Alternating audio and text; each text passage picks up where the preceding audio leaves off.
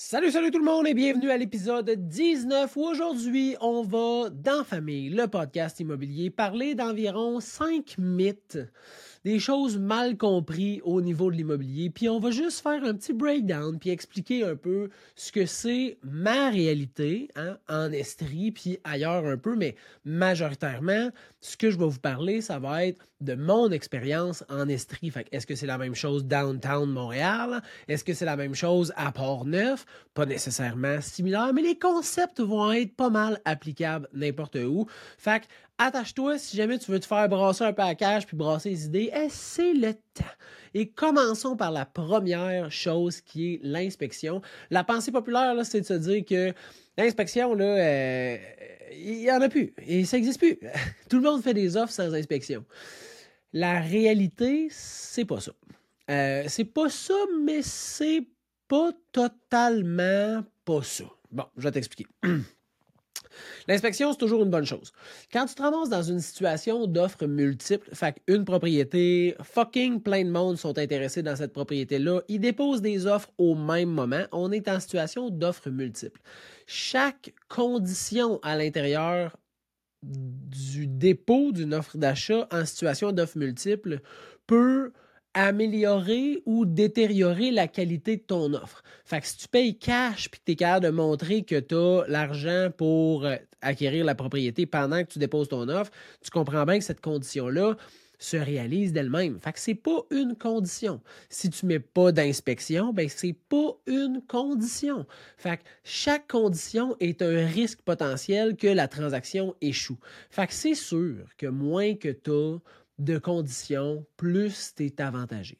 Par contre, par contre, c'est pas tous les propriétés présentement au Québec qui terminent en surenchère, ni en offres multiples, ni au prix demandé. Fait que ça arrive qu'il y a des inspections. Est-ce qu'il y en a moins qu'auparavant? Oui. Okay, c'est pas un mythe, ça, là. Il y a moins d'inspections. Moi, je suis moins présent à des inspections, vachement moins qu'auparavant. Par contre, c'est pas vrai qu'un offre d'achat qui a une inspection va être automatiquement refusé. Par contre, étant donné qu'il y a un risque relié à cette condition-là, si tu es propriétaire et tu reçois une offre aux conditions égales, les deux préautorisés, les deux au même prix, mais tu en as une qui est 10 000 de moins, mais qui n'est pas d'inspection, puis une 10 000 de plus avec inspection, ça se peut que pour 10 000 tu fasses gamme. Moi, je veux pas me faire chier. Hein. On y va avec celle, pas d'inspection. Ça va enlever un pourcentage de chance que la transaction s'annule ou qu'il renégocie ou peu importe. Fait que c'est sûr que c'est quelque chose qui est avantageux. Par contre, je vous le dis, là, en tant qu'acheteur, si vous n'avez pas une inspection qui date de très peu de temps, c'est sécuritaire de faire inspecter une propriété. Puis pas dans le but de négocier, là. juste dans l'optique que tu es avec l'inspecteur, tu fais le tour, tu connais tous les bobos de la propriété. Ça ne veut pas dire que tu ne vas pas acheter, ça ne veut pas dire que tu vas renégocier, ça veut juste dire que tu es au courant de ce que tu achètes. Hein.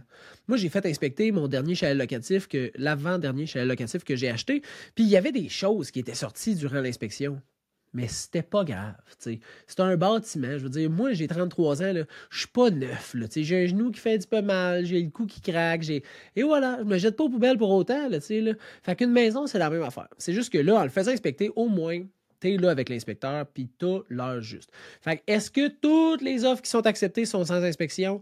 Non. Est-ce qu'il y en a vachement moins qu'il y en avait en 2019, 2018, 2017, puis tout avant? Définitivement. C'est plate, mais c'est ça. Deuxième mythe, pensée populaire. Euh, comment je vais pouvoir formuler ça? Euh, on dirait que les gens pensent que c'est un encan quand on, tombe en offre multiple. Que c'est genre. Euh, il y en a un qui met 400, l'autre met 405, l'autre met 410, l'autre met 415. OK, mais moi, je vais mettre 420, je vais mettre 425, je vais enlever une condition, je vais mettre 430. C'est pas de même que ça se passe. De la façon que ça se passe, la réalité, c'est que si, exemple, là, je dis, bon, ben, je m'arrange avec mon vendeur, je dis, bon, que les vendeurs vont pas se faire présenter d'offres d'achat avant dimanche soir, 19h, puis qu'on demande que les offres d'achat soient valides jusqu'au lundi, 23h59. Le dimanche, là, mettons que c'est 19h la présentation d'offres d'achat, à 18h45, 18h50, 18h30, 18h20, je vais recevoir les offres d'achat des courtiers. Je vais pas les présenter aux vendeurs. Moi, je vais faire une fiche Excel. C'est ma façon de Je vais faire un fichier Excel s'il y a plusieurs offres, puis je vais mettre toutes les conditions à l'intérieur de ce fichier Excel-là, avec le nom, exemple, des, des acheteurs ou des courtiers qui vont présenter l'offre d'achat. Je vais avoir le document Excel à 19h, chaque courtier va présenter leur offre d'achat directement au propriétaire. Moi, je fais ça majoritairement au téléphone. Fait que j'appelle mes clients. Après ça, j'appelle le courtier numéro 1. Il présente son offre d'achat. Le courtier numéro 2, il présente son offre d'achat. Le courtier numéro 3, il présente son offre d'achat. Mettons moi, j'ai deux offres d'achat à présenter. Je présente mes deux offres d'achat et par la suite, j'envoie le fichier Excel à mon client pour qu'il puisse, avec moi, regarder les offres d'achat. On vient de les entendre, mais là, on est capable de les voir, de les analyser, de les comparer. C'est comme ça que ça se passe. Fait qu'on ne soit pas un offre euh, le lundi, puis là, euh, mettons le, mercredi, puis le jeudi, moi, je rédige un offre. Je sais clairement c'est quoi le montant de l'offre du mercredi. Fait que si je dis à mon client, mais plus que ça, le vendredi, il y a une autre offre qui est déposée, puis là, on sait c'est quoi le prix, fait qu'on met plus. Ça pas rapport. C'est comme une game de poker. Chacun joue avec sa main, puis chacun joue avec les probabilités qu'il croit avoir pour gagner. Puis, comparativement au poker, tu décides un peu des cartes que tu as versus ce que tu veux payer. C'est la petite différence avec le poker. Sinon, ça serait vraiment trop facile de gagner au poker en mettant juste crissement plus d'argent. Mais euh, c'est comme ça que ça se passe. Fait que on n'a pas les montants d'avance, c'est pas un encamp. Puis là, je sais, moi, j'ai pas fouillé parce que je m'en contre-sac comment ça marche dans les autres provinces pour l'instant. Mais je sais qu'il y a des commentaires sur mes vidéos de genre ah, en Ontario, maintenant, c'est plus de même, les offres sont ouvertes. Personnellement, ça n'a pas rapport. Je ne juge pas le principe d'autres provinces, là, mais moi, si moi je veux acheter une maison avec un client puis que je sais déjà le prix des offres puis que c'est un style eBay, là, genre un encan, là, genre moi je bête 200 euh, 000, quelqu'un bête 205, que je bête 207, quelqu'un qui bête 208, que je bête 210. Asti, ça fait pas de sens. Je veux dire, ça veut dire que la personne qui a le plus d'argent peut acquérir toutes les propriétés. Toutes. Ça n'a pas rapport avec sa, sa valorisation. Puis de, Non, ça a rapport avec moi, je la veux, je m'en je vais mettre plus, je vais mettre plus, je vais mettre plus, je vais mettre plus. Puis à la fin de l'encan, ben je l'ai. Là, là. C'est pas comme ça que ça fonctionne. Et heureusement que c'est pas comme ça que ça fonctionne. Puis là, il y a des gens qui vont dire Ouais, mais des fois, on paye la maison crissement trop cher. Ce qui est le fun, c'est que tu ne sauras jamais, premièrement, de combien trop cher tu as payé. Puis. Euh, à l'inverse, si tu savais c'est quoi les autres offres, ça serait difficile avec un budget limité des fois de t'avantager dans le dépôt d'une offre d'achat. Je pense que le système fonctionne super bien présentement. Faut que les acteurs, les professionnels qui sont dans le système soient très déontologiques. Puis ça, je suis d'accord avec vous. Puis c'est de mettre le sort de cette, de cette équitabilité-là dans les mains d'humains qui n'est pas voué à la réussite toujours, mais je pense que dans la société, si on ne se base pas un peu sur la confiance d'autrui puis la confiance de nous-mêmes, euh, on n'ira pas loin. Fait ça, c'est le principe d'offres multiples. Un autre pensée populaire, mythe, euh, réflexion sociale sur l'immobilier, que le prix ça gagne tout. Fait que tu fais une offre d'achat au-dessus du prix des autres offres d'achat, c'est sûr que tu l'as hein, faux. Et je vais te parler de deux situations, mais c'est la même situation dans le fond. J'étais dans une transaction où on était sept. On était sept à présenter une offre d'achat. Mes clients, puis là, euh, demandez-moi pas comment j'ai su un peu les informations, mais je les ai su. Euh, on était plusieurs offres d'achat de déposer sur la même maison et mes clients avaient l'offre la plus basse. En termes de montant, c'était l'offre la plus basse. Par contre, sur les six autres offres d'achat, les six avaient une condition de vente de maison et ou une condition d'inspection. Ça, ça veut dire que la maison, même s'il accepte un offre, on va dire à 500, euh, je sais pas, moins 45 000, c'est affiché à 479, peu importe. Il accepte un offre vraiment élevé. La maison n'est pas nécessairement vendue parce qu'elle est conditionnelle à la vente de l'autre maison. Puis là, c'est qui qui sait combien de temps ça va prendre vendre cette maison-là? Ça va-tu se vendre, cette maison-là? Ça va se vendre à quel prix? Finalement, ils vont-ils avoir l'argent potentiel pour acheter la maison sur laquelle ils ont fait un offre? Tu comprends-tu tous les doutes que ça peut mettre dans la transaction? Là? Fait que, sur toutes ces offres d'achat-là, mes clients étaient la seule à avoir une préqualification récente, à offrir un prix un petit peu au-dessus du prix demandé, puis à pas avoir de conditions de vente de maison. c'était quoi les sacrements de chance que sur un grand nombre d'offres, il y en ait juste une qui n'ait pas de conditions de vente de maison? Et devine quoi? Malgré la forte différence en prix offert, mes clients ont eu un offre d'achat acceptée. Ben ouais. Fait que c'est pas toujours le prix.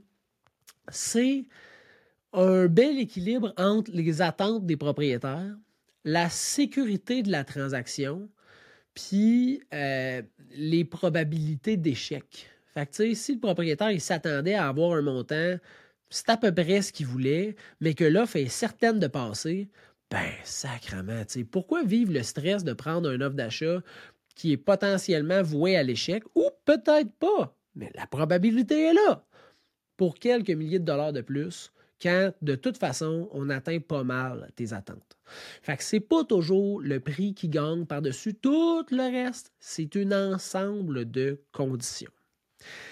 Quatrième mythe, pensée populaire, euh, réflexion sociale erronée, c'est que c'est fini les surenchères. Ben non, Asti, c'est pas fini les surenchères. Puis si tu me dis, ouais, ça n'a jamais existé les surenchères, c'est pas vrai non plus. Ça a toujours existé les surenchères. Est-ce que c'était moins présent? Oh oui, Oh, oh, que oui. Puis si on regarde les statistiques, on se dit, ouais, le, prix demandé, le prix vendu versus le prix demandé, c'est comme 98% 99% 100% 97% sur les municipalités. Fait que, il y a place à négociation. Fait que ça peut pas être tout en surenchère, puis tout en offre multiple, puis ben non. Pas toutes, mais la majorité des propriétés qui sont bien mises sur le marché puis qui ont une forte demande, là, ça va aller en surenchère, puis ça va aller en offre multiple, puis ça va jouer du coude dans conditions parce que malgré qu'il y a plus de propriétés sur le marché, que le délai de vente est un petit peu plus long, que les prix de vente médians selon certains secteurs sont en diminution, on est quand même dans un marché qui va vraiment vite, puis qui va vraiment bien. Fait que malgré tout ce qu'on peut dire, c'est un marché immobilier vraiment explosif puis en feu encore présentement. Fait que si tu es un acheteur, asti, attache ta tuque. Puis si tu es un vendeur, c'est clairement le temps de mettre ta maison en vente. Fait si tu connais un courtier que tu aimes bien, appelle-le. C'est encore un Christy de bon timing. Fait est-ce que c'est toutes les maisons qui vont sortir en surenchère? Non mais ceux qui ont utilisé un juste prix de vente, là, je te dis pas une maison qui vaut 300 000, la crisser à 200 000 pour espérer avoir plein de visites, puis des offres, des offres multiples, puis arriver à 330. Non. Je te parle juste d'avoir un juste prix que les acheteurs, quand ils prennent le téléphone, puis qu'ils sont en train de manger le corn pops le matin avec les enfants, puis qu'ils checkent Centris, puis qu'ils font comme Hey, c'est une belle maison, ça, c'est un bon prix, chérie, on devrait la visiter. Ils vont la visiter. Puis là, là, s'il y a plusieurs personnes qui ont la même réflexion et qui veulent déposer un offre sur la maison, c'est ça qui crée la surenchère. Fait beaucoup de demandes sur une propriété disponible, c'est ça, la surenchère, l'offre et la demande. Puis je ne rentrerai pas dans le mythe qui dit que c'est les courtiers qui créent la surenchère parce que ça n'a fucking pas rapport. Fait que je ne rentrerai pas là-dedans. Mais pour les gens qui comprennent l'offre et la demande, eh bien, c'est ça. Fait qu'il y a encore beaucoup, beaucoup, beaucoup de demandes par rapport au nombre d'offres, malgré que l'offre est croissante, puis que la demande est plus difficilement accessible, mais est encore autant présente, par exemple. Parce que, tu sais, le taux d'intérêt, euh, l'endettement, les prix des maisons, ça aide pas à acheter une première maison, on va se le dire. Cinquième point, cinquième mythe, cinquième pensée populaire un petit peu erronée c'est Ouais, mais là, si on a vendu en une journée, j'aurais pu vendre par moi-même. Oui, puis non. Ben oui, tu aurais pu vendre par toi-même, c'est sûr et certain. Par contre, l'avantage d'être affiché sur Centris, sur Realtor, sur Sutton Québec, sur peu importe c'est quoi le site web du courtier que tu vas engager, là, sa visibilité sur ce site-là est excessivement grande parce qu'il y a un réseau de professionnels complet qui tentent de lier un vendeur avec des acheteurs potentiels pour créer une transaction immobilière. Fait que c'est ça qui fait que l'utilisation d'un courtier immobilier est excessivement, euh, comment je pourrais dire ça, pas crucial, mais important dans une transaction immobilière. Il y a des stats dans certaines régions qui disent que tu peux vendre entre 7 et 12% de plus avec un courtier en termes de prix de vente que versus seul. Fait que même si tu payais une rétribution, tu as encore plus de profit dans tes poches. En termes de délai de vente, j'ai l'impression que euh, puis là, faudrait que j'essaye de trouver des stats de délai de vente vendu directement par le propriétaire versus vendu avec un courtier.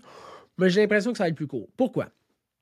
J'ai pu avoir accès à certaines évaluations d'un site web publicitaire qui est exclusivement fait pour de l'immobilier au Québec et qui est détenu par une institution bancaire.